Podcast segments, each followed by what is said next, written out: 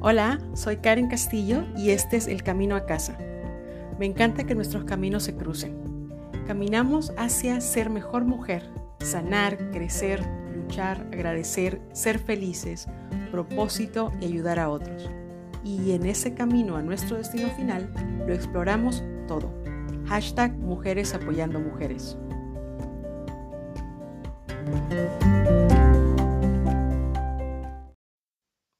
Hola, ¿qué tal chicas? Te habla Karen Castillo del Camino a Casa. Eh, seguimos con la última parte de esa trilogía sobre el amor propio y cómo amarnos a nosotras mismas de forma práctica y real. Si no has escuchado los dos episodios anteriores, te invito a que los escuches para que le encontré sentido a ese tercero y porque creo que te van a aportar mucho valor. Retomando lo donde dejamos el episodio anterior, eh, vamos con la cuarta recomendación para amarse a una misma y mejorar tu autoestima. Cuarta recomendación es escoger bien a nuestra pareja. La pareja que elegimos impacta y habla grandemente de nuestro amor propio y autoestima. Por ejemplo, recuerdo que con un novio que tuve hace tiempo nuestra comunicación era difícil cuando teníamos que discutir asuntos importantes. Era súper, súper frustrante, no fluía, se evitaba hablar de problemas, se negaban o se minimizaban. Yo analizándolo en retrospectiva, a veces me ponía emocional desde el principio y tal vez por eso tampoco ayudaba mucho, aunque no es justificación para ninguno de los dos. El caso es que esto hacía muy difícil la resolución de conflictos entre nosotros lo que afectaba mi autoestima y mi amor propio en aquel entonces, porque pensaba que todo era culpa mía y no sabía cómo solucionarlo. No tenía tal vez la paz eh, y la seguridad más trabajada que tengo ahora, gracias a Dios, años después. Por supuesto, nadie ni nada es perfecto, pero por ejemplo, en mi relación actual con Tiago, casi siempre terminamos hablando de todo, no siempre estamos de acuerdo mm, en todo como pareja, pero buscamos una forma de solucionar los conflictos eh, más equilibrada, un punto medio, llegar a un acuerdo y es porque tenemos buena comunicación. Eh, esto me hace sentir que por mi parte también estoy haciendo un buen trabajo y que él me considera su igual porque me respeta y me demuestra que le importa y que valora mi opinión y mis deseos. Ayuda mucho a tu bienestar y amor propio elegir a un buen copiloto de vida, porque es el que también pone la música en tu road trip, en tu viaje. Y es importante que sepa, por ejemplo, conducir bien si tenés que soltar el volante en algún momento, metafóricamente hablando, o sepa cuándo detenerse a bailar por el camino, reírse, porque es hora de simplemente disfrutar y eso hace todo muchísimo más fácil en el día a día con una pareja y le quita hierro a los problemas cotidianos. Pensé incluir el punto de, de la pareja que elegiste en la recomendación anterior, en el número 3, de rodearte de personas positivas, pero es demasiado importante porque convivir con una persona en el día a día, la energía que esa persona te transmite, la conexión, eh, requiere especial atención porque el impacto en tu vida, o sea, en, tu vida de una persona que es tu pareja es muchísimo más grande. A los amigos o a los colegas les vemos de vez en cuando. A nuestra pareja es o será nuestro día a día, en las buenas y en las malas. Y ahora también en, en las pandemias, en las cuarentenas, por supuesto. Si Tiago y yo no nos riéramos de algunos problemas o incluso no lanzásemos alguna broma absurda y ridícula en medio de una discusión, probablemente no seguiríamos juntos después de pasar tanto tiempo juntos eh, en una pandemia, confinados por tantos meses, como les ha pasado a millones, bueno, millones, miles, miles de parejas alrededor del mundo que la tensión del día y el encierro ha destruido la relación. Y es triste que las cosas hayan llegado hasta ahí. Tener un buen compañero de viaje impacta grandemente tu amor propio en tu día a día porque te hace sentirte valorada, apreciada, útil, necesitada o admirada. Eh, lo que quiero decir es que con, con quien estás y a quien tengas jugando en tu equipo influye muchísimo, más no determina cómo jugas en la cancha y si ganas o perdes los partidos y el campeonato. Por supuesto, como en todo deporte, hay temporadas buenas y temporadas malas en las parejas y hay que ser realista, pues tampoco vamos a, decir que todo es perfecto, pero en general tienen que hacer un buen equipo. Entonces te pregunto lo siguiente, aplicable a tus exparejas o a tu pareja actual para que medites y te contestes vos solita. ¿Sentís que formas un buen equipo? ¿Te llena de energía y felicidad tu pareja o te roba energía y te drena? ¿Te ayuda y te hace la carga más ligera? ¿Te apoya e impulsa o te hace las cosas más difíciles? ¿Te sentís protegida, cuidada y admirada? ¿O hay maltrato psicológico, emocional, físico y lo que tenés es miedo y que te hace sentir desvalorizada? ¿Te sentís más que suficiente para esa persona y te hace sentir que sos valiosa y prioritaria en su vida?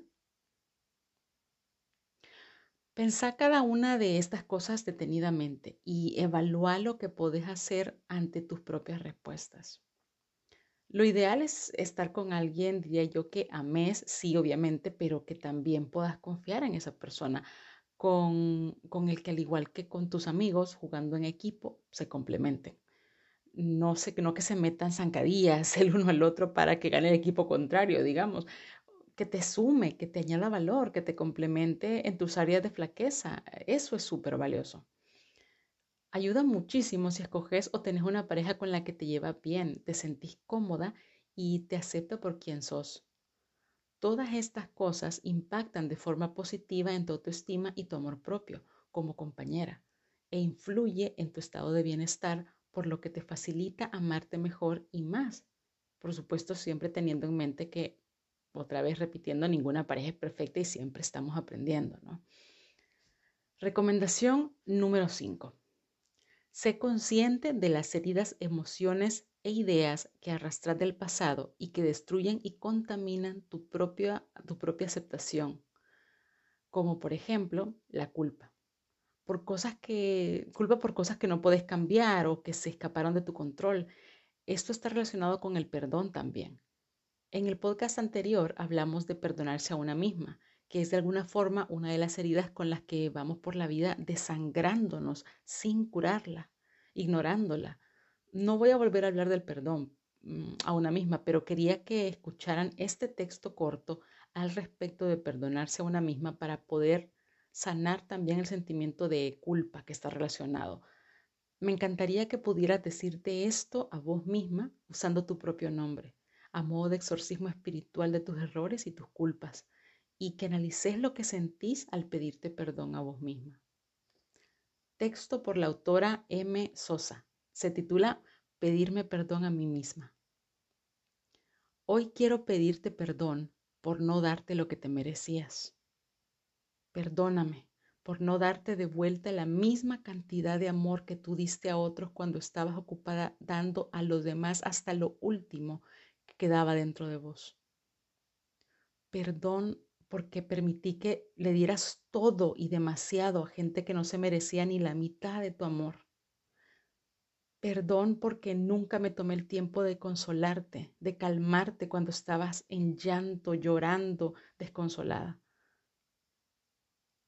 Perdóname por no haberte protegido mejor de gente que te usó, te mintió y te traicionó.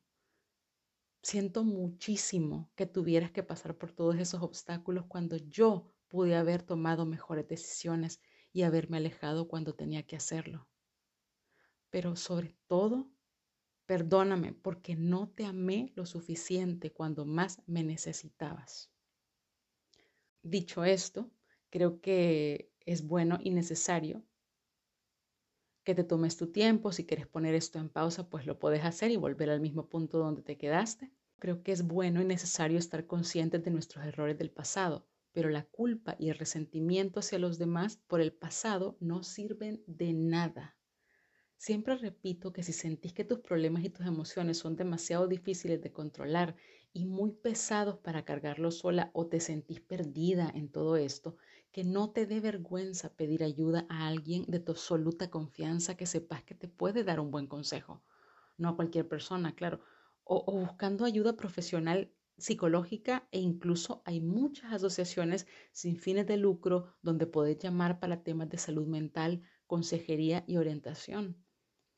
De verdad que no te importe el que dirán, o sea, lo que van a pensar los demás eh, de vos o, de tus circunstancias. Lo importante aquí es estar bien y tu paz mental, porque sin ella no vas a ningún lado y no vas a poder funcionar al 100% de tu capacidad. El perdonar y soltar la culpa y el resentimiento es un proceso y toma tiempo sanarlo pero tenemos que enfrentar estas heridas tarde o temprano y estas emociones del pasado para poder pasar página de una vez si queremos estar mejor de verdad.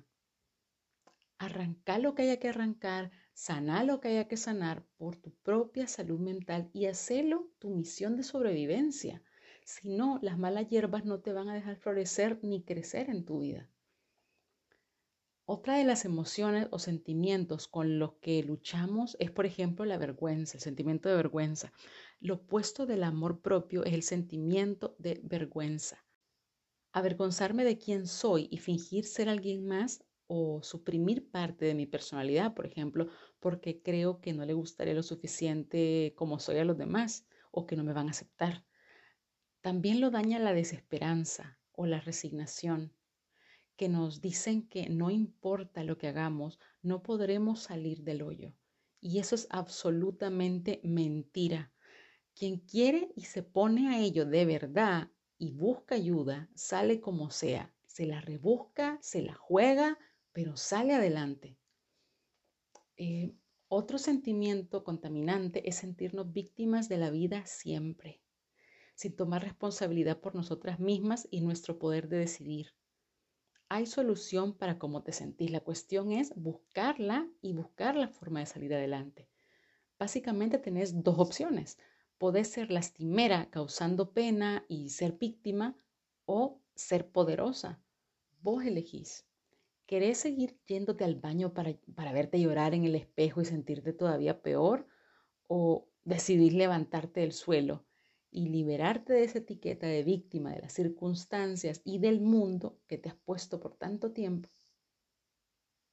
Víctima de los hombres, víctima de cómo me trataron de mi, mi infancia, víctima de lo que no tuve, víctima de mi jefe, víctima de lo pobrecita que soy.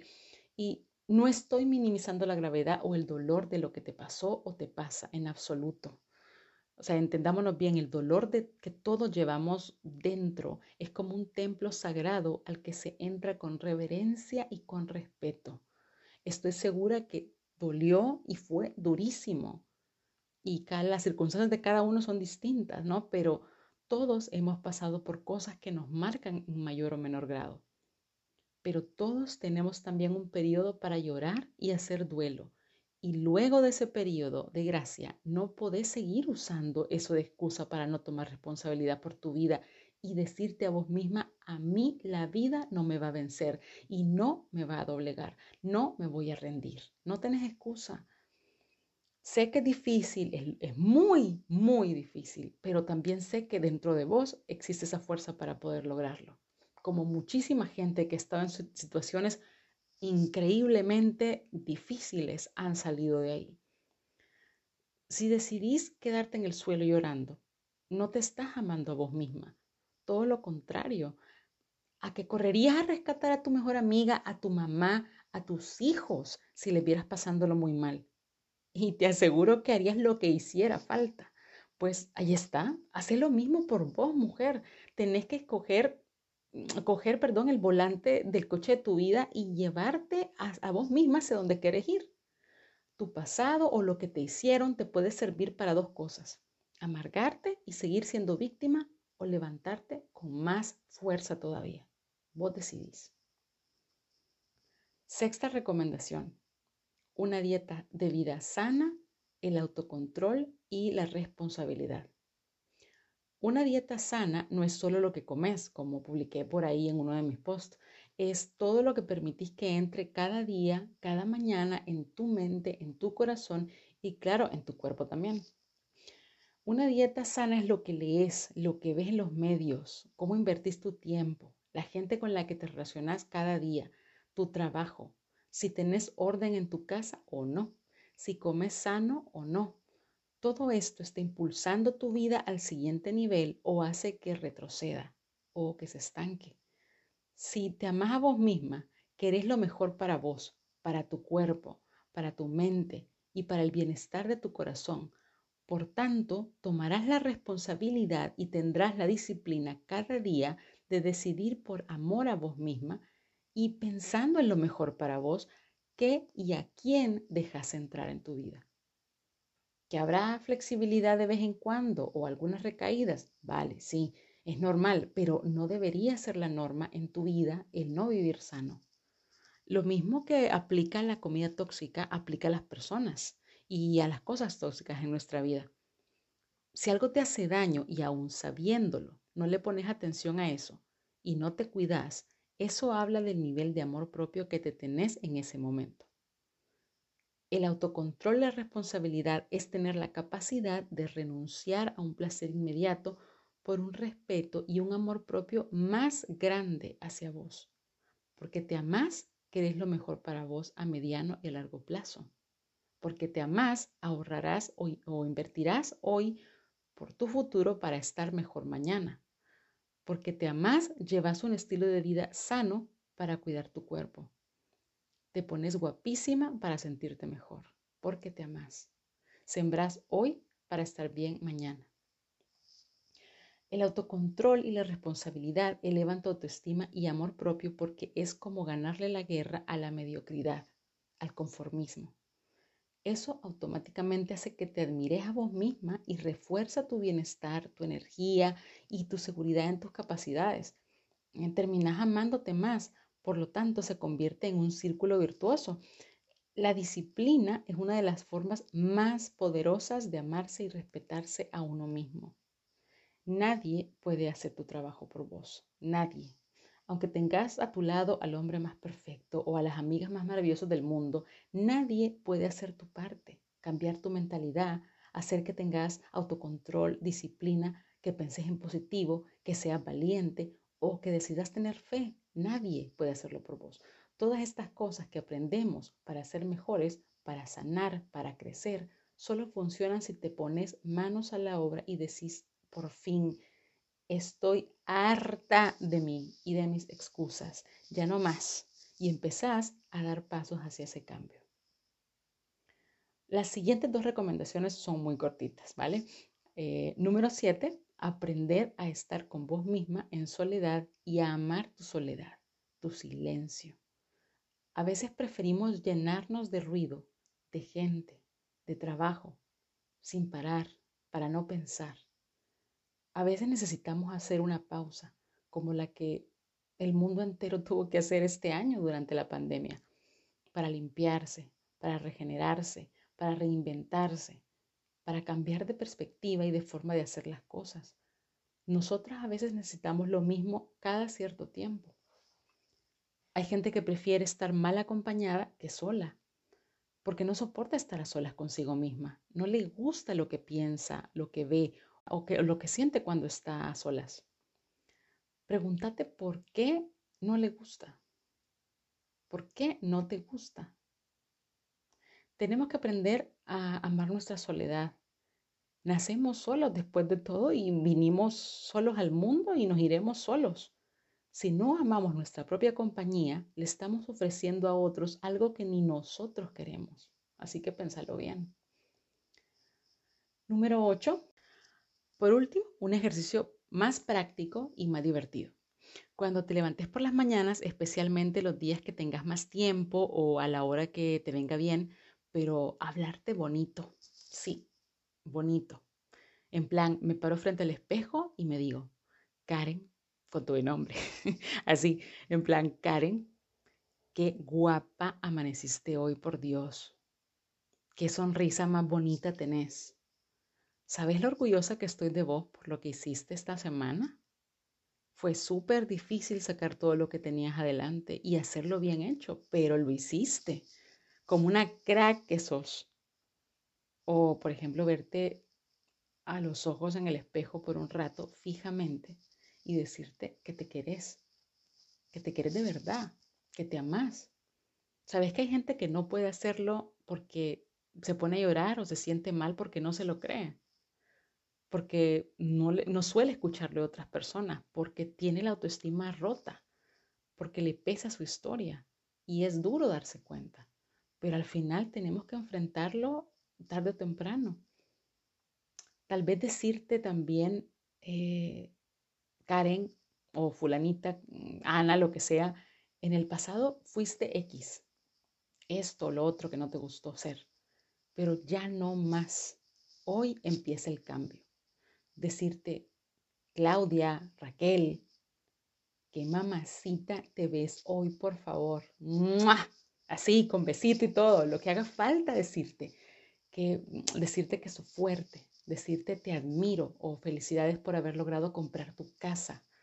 Sos una diosa, o rebajar esos kilos eh, fue lo máximo, te felicito, o me quito el sombrero por haber dejado ir a esa persona tóxica de tu vida después de tanto tiempo, aunque doliera, sos súper valiente.